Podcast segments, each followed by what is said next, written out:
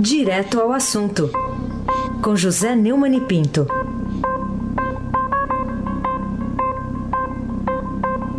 Neumann, bom dia. Bom dia, Raíssen Abac, o craque. Bom dia, Carolina Ercolim, tintim por tintim. Bom dia.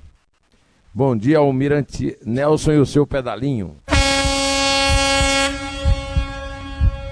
Bom dia, Diego Henrique de Carvalho. Bom dia, Juliano Fonseca. Bom dia, Clã Bonfim, Manuel Alice Isadora.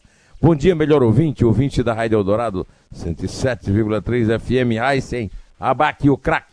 Começar aqui, Neumann, com a manchete do Estadão, que diz STF mantém Lula preso e adia análise da suspeição de Moro. É, o que levou aí, na sua opinião, o ministro Gilmar Mendes a servir aí, até auxiliar um pouco a defesa, ao dar uma solução intermediária ali de liberdade provisória enquanto se aguardava a decisão final da turma? Não tenho acompanhado, não tenho visto essa notícia. Uh, hoje, os dois jornais, a Folha e o Estadão, deram exatamente a mesma manchete. Né? STF mantém Lula preso e adia análise da suspeição de Moro. Mas não tenho visto nesse noticiário uma notícia completa, que é a seguinte: em dezembro, o Gilmar pediu vista desse habeas corpus, aliás, desse recurso da defesa do Lula, alegando a parcialidade do Moro, e entregou essa vista no dia é, 10, ou seja, no dia 9, foi publicada em todos os jornais a notícia do Intercept Brasil é, de que o, haveria um, uma comunicação através de mensagens no aplicativo russo Telegram entre o juiz da época da, da 13ª Vara Criminal Federal de Curitiba, Sérgio Moro, e os procuradores. No dia 24, ou seja, na véspera da reunião da segunda turma, o ministro desistiu, dizendo que ele precisava de mais tempo para expor o seu voto e foi anunciado que não seria discutido. No dia 25, ao abrirem a sessão, o ministro praticamente entrou na narrativa do Cristiano Zanin, advogado do Lula, é, propondo uma liberdade provisória para o Lula é, ficar fora da cadeia até a decisão do mérito na turma dessa questão. É, pelo que eu pude entender, o, o Gilmar tentou é, ali garantir a liberdade do Lula e dar o tempo que quisesse.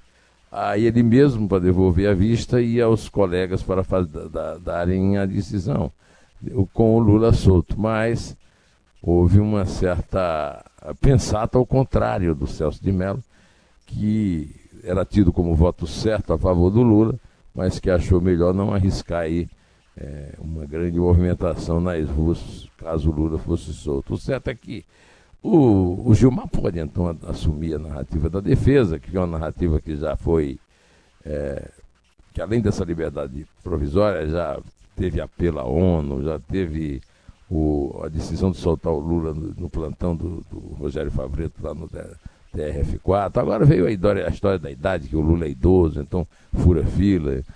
Das, dos 400 dias de prisão, eu confesso que fiquei completamente confuso, porque eu imaginei que o, a pena máxima a ser cumprida não são 400 dias, são 30 anos. Né?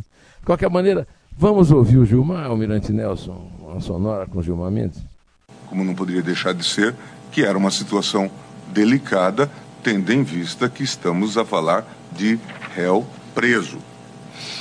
Além da importância deste julgamento ser conduzido de forma profunda e detida, não há como negar que as matérias aqui apreciadas possuem relação, ainda que indireta, com fatos públicos e notórios cujos desdobramentos ainda estão sendo verificados. É, é isso aí. Carolina Ercolim, tintim por tintim. Ô, Neumani, e agora, hein? Como é que fica a questão do mérito envolvendo a suspeição do juiz, do então juiz, hoje ministro Sérgio Moro? É, a questão do mérito fica para agosto, depois das férias. É, eu acho que isso aí me lembra aquele vampiro Bento Carneiro, o vampiro brasileiro do, do Chico Anísio, né? Minha vingança será maligna. O Celso de Mello, é, inclusive, tem uma foto enorme dele abrindo de lado a lado no Estadão, dizendo: Não se interprete meu voto como sendo de antecipação de minha decisão futura quando do julgamento final. Hoje, é, o jornalismo tem sido praticamente um spoiler permanente, né? É, e então houve ontem, ao longo de todo o dia, é, circulou nas, nos estúdios de televisão, nos, no, nas emissoras de rádio, nos jornais, a, a, notícia de que a votação seria 3 a 2 a favor do Lula, porque o, o Celso de Mello votaria a favor. A Helena Cantanhede disse no, no, antes da decisão, disse depois da decisão, que ah, foi só por um voto e, e podia ter sido o contrário. É, podia. Aquele jogo que o Flamengo perdeu para o Santo André também podia ter sido o resultado contrário. O Flamengo teria sido campeão da Copa do Brasil, etc. E, e a Vera é, Magalhães publicou no BR-18 o seguinte, a seguinte nota a respeito disso. O voto de Celso Melo deve ser lido com endosso a Sérgio Moro, não deve ser lido com endosso a Sérgio Moro e a Lava Jato. O decano da corte apenas não concordou em soltar Lula por liminar, sem se ater ao mérito. Quem tem conversado com Melo, no entanto, avalia que ele está bastante agastado com o teor de conversas revelados pelo The Intercept Brasil e pode, ao analisar o mérito, votar pela suspeição do, do ex-juiz. É, pode também. Pode o Brasil pode ser campeão da Copa América ou não. É, é, o, é, o, jornalismo de spoiler continua prevalecendo, Raíssen Abac, o craque. Tá, escuta aí então. Cuidado, você que tá assim, viu? Vou lhe pinchar a maldição. Tomara que você vai na estrada de automóvel, pneu fura, e quando você for paiar um strep, ele tem furado. Não tenha strep. Pronto, pronto. Para ilustrar um tá pouco. Aí, Bento Carneiro, o vampiro brasileiro, Raíssen Abac, o craque. Vamos lá, seguindo aí com essa questão da segunda turma, é, na sua opinião, Neumann, a segunda turma espera por revelações bombásticas nas mensagens aí que estão lá de posse do site The Intercept Brasil, para daí tomar a decisão e até crucificar desafetos de Gilmar Mendes uh, e Dallagnol, por exemplo? É, o estão todos à espera do conta-gotas de tortura chinesa, né? Aquele pinga-pinga do Glenn Greenwald, que é acompanhado de uh, previsões apocalípticas é, com as quais ele distorce os resultados das conversas, que você vai ler não tem nada. É, o, como o Moro está no, no centro das atenções, ninguém presta atenção, mas aquela história do poema de Horácio, é, é, é, do, do parto da montanha, a montanha faz um movimento absurdo e depois para em um rato, um rato ridículo, ridiculus mus em latim, é, é bastante é, explicadora dessa situação. Né? Na verdade, estamos é, diante de um processo em que se pretende prender o xerife e com o, o condenado, o bandido, o criminoso, é, é o caso, quando eu estou falando que o Lula é criminoso, eu não estou inventando nada, ele é condenado em terceira instância, 8 a 0, é, passa a ser, passa a mandar nos tribunais de alto coturno. É uma situação meio estranha no Brasil, onde o grande herói nacional é a vítima é, dessa perseguição aí, que é o Sérgio Moro. Né? Carolina Ercolim, tintim por tintim. Vamos lá, Neumani. Queria é, saber que razão tem o ativista americano Glenn Greenwald de cobrar de Moro e Dallagnol a definição do que está certo ou errado nas mensagens que eles têm atribuído com Luio e também né, sobre como se comportou a oposição né, e a situação nessa Comissão de Direitos Humanos lá da Câmara. É, o, o Glenn Greenwald continua sendo insistentemente chamado, definido como jornalista. Não é. Eu escrevi um artigo que está no, no blog dizendo isso. O jornalismo pressupõe é o dois lados, um lado que acusa, um lado que se defende. Não é o caso do site dele, da Intercept Brasil, em particular nesse caso ou em outras notícias quaisquer, né? Ele foi a uma audiência lá na comissão, lá na Câmara, e classificou como coluio a suposta troca de mensagens entre o Sérgio Moro e o Delantão Dallagnol. É bom lembrar que nenhuma dessas eh, mensagens que estão sendo divulgadas eh, foi autenticada, né? Nenhuma foi provada a sua verdade. E ele, no alto de sua condição agora de grande atração nacional, é, disse que a obrigação é do Moro de dizer o que é que disse e o que não disse. Isso não apenas inverte o, a obrigação da prova, como também leva a, a um extremo absurdo em que você é, xinga uma pessoa e aí a pessoa é que é obrigada a provar que não é aquilo que você xingou. Ele disse explicitamente que nos Estados Unidos é impensável um juiz fazer o que foi feito. Se um juiz fizer uma vez o que Sérgio Moro fez durante cinco anos, vai sofrer muita punição. Isso aí mostra claramente de que lado ele está, até porque ele se esquece de que ele mesmo está praticamente, vamos dizer, é, recebido aqui no Brasil como marido brasileiro para evitar responder aos processos todos que o Wikileaks é, é, tem nos Estados Unidos e graças aos quais o Snowden, o Ed Snowden não é propriamente, Edward Snowden, não é propriamente considerado um herói americano, né? como parece que ele está sendo considerado aqui no Brasil. Vai sem abaque, o craque.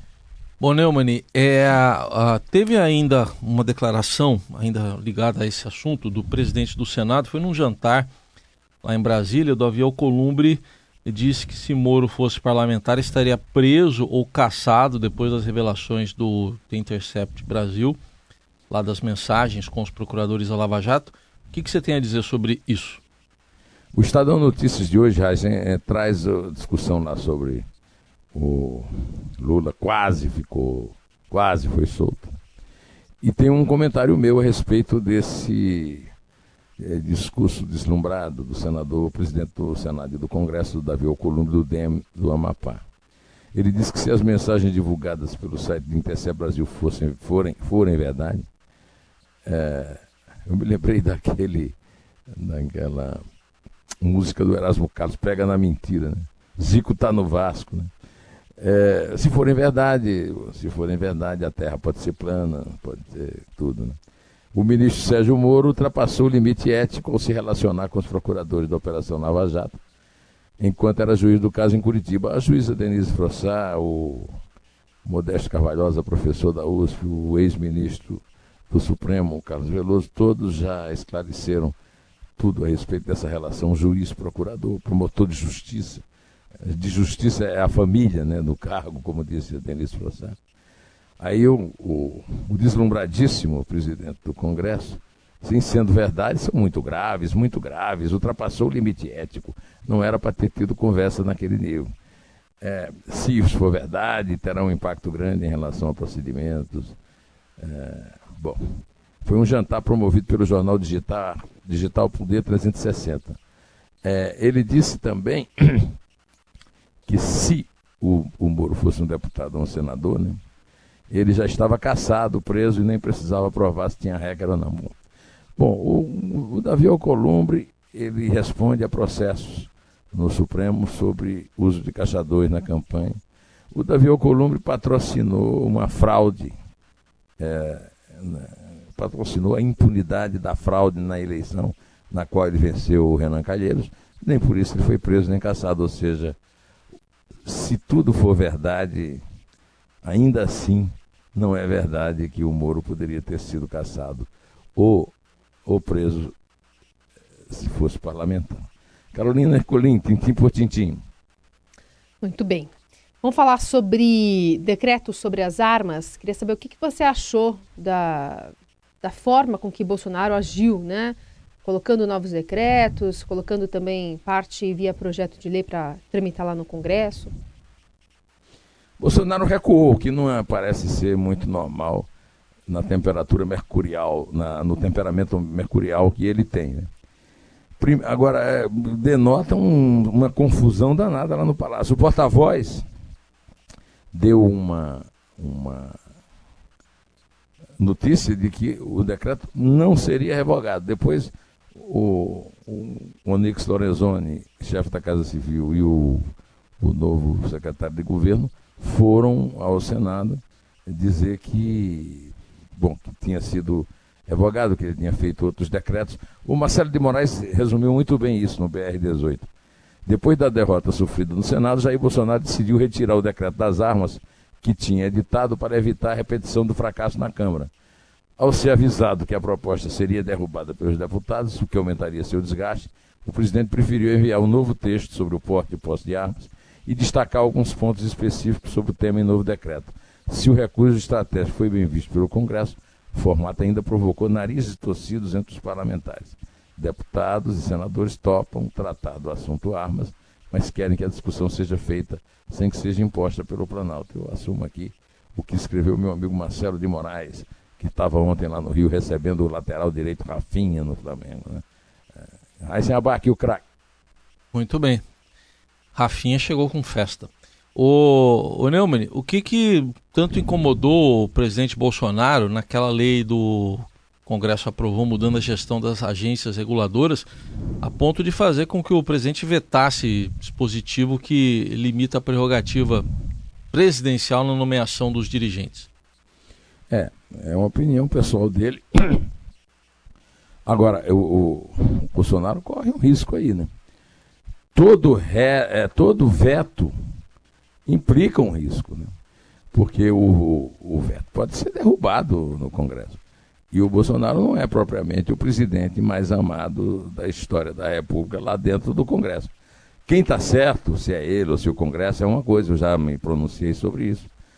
E não vou ter que ficar repetindo aqui. Agora, a verdade é que é, o, o veto não é uma garantia de que a vontade dele vai ser imposta sobre a decisão da maioria do Senado e da maioria da Câmara, porque tudo indica que foi um projeto é, de iniciativa do Congresso e, assim sendo, é, é, muito difícil que o Congresso e a Câmara aceitem de braços, aceitem de braços cruzados essa decisão do presidente de vetar o caso específico da escolha da direção das, das agências. Eu, eu volto a falar a respeito disso, lembrando que as agências foram uma é, criação no governo Fernando Henrique, na época da privatização, para evitar que as empresas estatais que foram privatizadas é, fossem dominadas, por um lado, pelo poder econômico das empresas, por outro,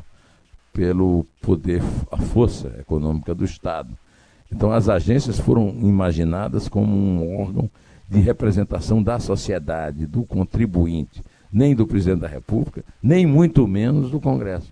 É, o pior que pode acontecer é as agências serem dominadas pelo, pelos poder executivo, como foi o caso uh, nos governos do PT. Nos governos do PT, o PT aparelhou as agências, há até escândalos, como por exemplo o caso da Rosemary Noronha na Agência Nacional de Águas, e agora isso deveria é, ser é, realmente corrigido sem um lado nem outro, é, conservando a natureza original das agências, que é aquela que ainda prevaleceu nos governos Fernando Henrique. Carolina Ercolim, tintim por tintim. Muito bem. Então, qual que é o tema agora? Chegou o momento, né, do momento spoiler. Qual que é o tema do seu artigo na página de opinião do Estadão de hoje? De 15 em 15 dias, quarta-feira sim, quarta-feira não, eu publico no Estadão um artigo. Hoje, quarta-feira sim, o artigo chama-se Foi Bolsonaro eleito para ser rainha da Inglaterra? É que o Bolsonaro, no fim de semana, deu uma declaração dizendo que esse decreto que a gente estava comentando aqui das agências demonstra que o Congresso está num projeto de fazê-lo rainha da Inglaterra. É, no meu artigo, eu chamo atenção para o fato de que não é exatamente o caso das agências. Né? Há uma marcha do Congresso, uma marcha golpista, para golpear não o Bolsonaro, mas os é, milhões de brasileiros que votaram nele e que lhe deram a maioria eh, necessária para ele ocupar o cargo de forma legítima. É, exatamente a respeito disso que eu me refiro no encerramento do artigo, dizendo que juntos é, os parlamentares do Senado e do, da Câmara desengavetaram delírios golpistas de Eduardo Cunha e Renan Calheiro, veteranos do crime na política. Usaram a expressão orçamento impositivo, em teoria necessário, mas no caso Tupiniquim, uma forma de entregar o orçamento à rapina dos abutres de sempre. Na votação praticamente unânime dessa facada pelas costas dos 57 milhões e mais de 700 mil eleitores que sufragaram o presidente, o próprio filho dele, o Eduardo, não apenas repetiu Brutus, que apunhalou César na escadaria do Senado Romano, mas ainda recorreu à aprovação do pai, à propositura do tempo em que estavam na oposição. Ficou clara, então, uma das razões para o ocorrido.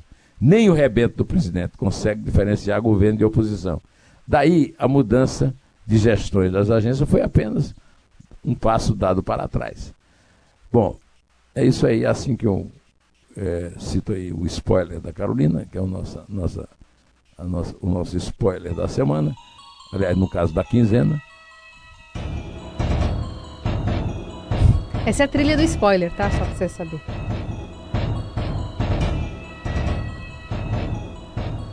Quer contar sobre a trilha, não? O ritmo? O ritmo? Vamos, vamos contar ao ritmo da trilha. Isso. Então tá.